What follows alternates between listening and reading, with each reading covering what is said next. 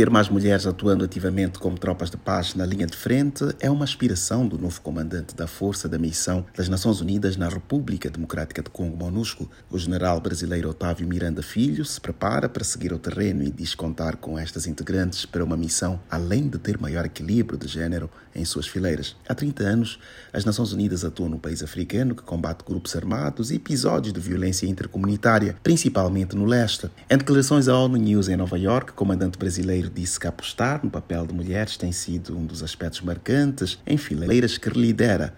Ele não descarta que essa realidade contribua para operações em território congolês. É uma das políticas mais fortes da ONU, que é a inserção do segmento feminino nas missões de paz em um ambiente de, nós chamamos equality, de igualdade. E eu sou um grande defensor é, dessa política. Na minha última função no Brasil, eu comandei uma região militar, que é um grande comando logístico e administrativo, no interior da Amazônia, na Amazônia Oriental. Eu tenho cinco anos de experiência em organizações militares em ambiente de selva. E ali, de um efetivo de 200 militares que trabalhavam diretamente no meu quartel-general, pelo menos 90 eram mulheres.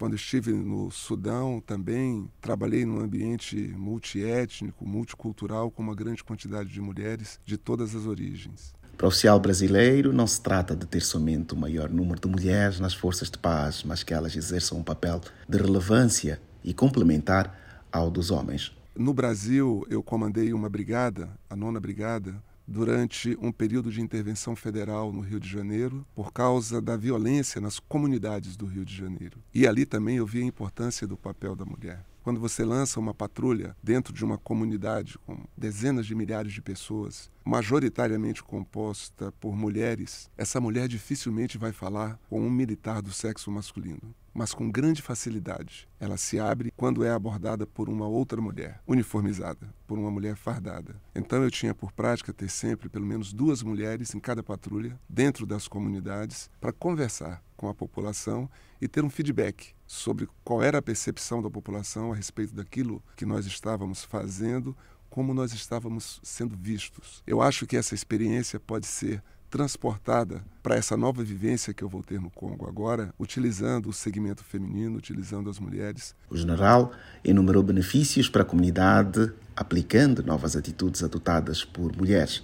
No ano passado, a meta da MONUSCO era ter 9% de oficiais de sexo feminino em suas fileiras. Por que não no patrulhamento? No sentido de ter um link com a população local. Eu acho que as mulheres têm um papel fundamental a ser desempenhado, não apenas nos quartéis generais, onde elas já têm demonstrado a sua capacidade sobejamente. Eu digo sempre que, em igualdade de condições, com o mesmo background, não há diferença entre o desempenho de uma mulher ou de um homem apenas quando se pensa em gênero. A diferença vai estar na capacidade individual de cada um, mas somos absolutamente iguais. Então, eu espero contar com o apoio dessas mulheres maravilhosas, também ali na República Democrática do Congo, não apenas em funções administrativas nos quartéis generais, mas também na ponta da linha, colaborando com as nossas tropas desdobradas no terreno. O comandante defende que vale a pena ir além, envolvendo mulheres em papéis que não se limitem a campos como enfermagem, comunicação ou administração. A República Democrática do Congo conta ainda com a Brigada de Intervenção para resposta armada aos grupos hostis. A partir do final de semana, o general Otávio Rodrigues de Miranda Filho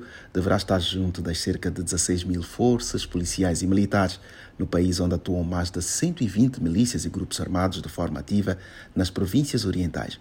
A ONU destaca que as comunidades afetadas sofrem com ações regulares marcadas por violações e abusos generalizados que podem ser considerados crimes contra a humanidade. Da ONU News em Nova York, Eleutério Gavan.